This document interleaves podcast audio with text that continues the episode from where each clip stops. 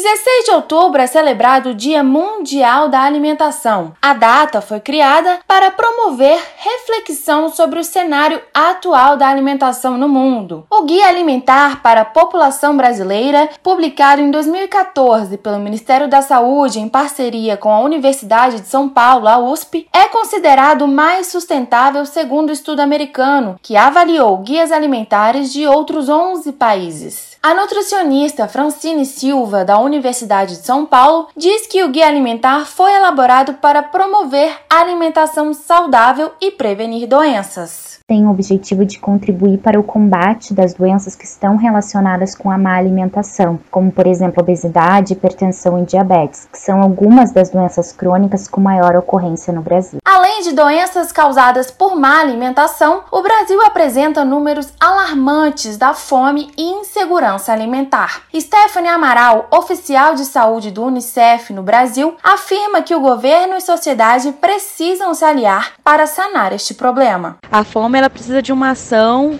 agora, né, ações emergenciais. E para isso também, além da manifestação do governo para isso, é importante que toda a sociedade seja mobilizada para apoiar essas famílias. Estudo da Unicef aponta que desde o início da pandemia até maio de 2021, 27 milhões de brasileiros deixaram de comer em algum momento porque não havia dinheiro para comprar comida. Reportagem Manuela Correa.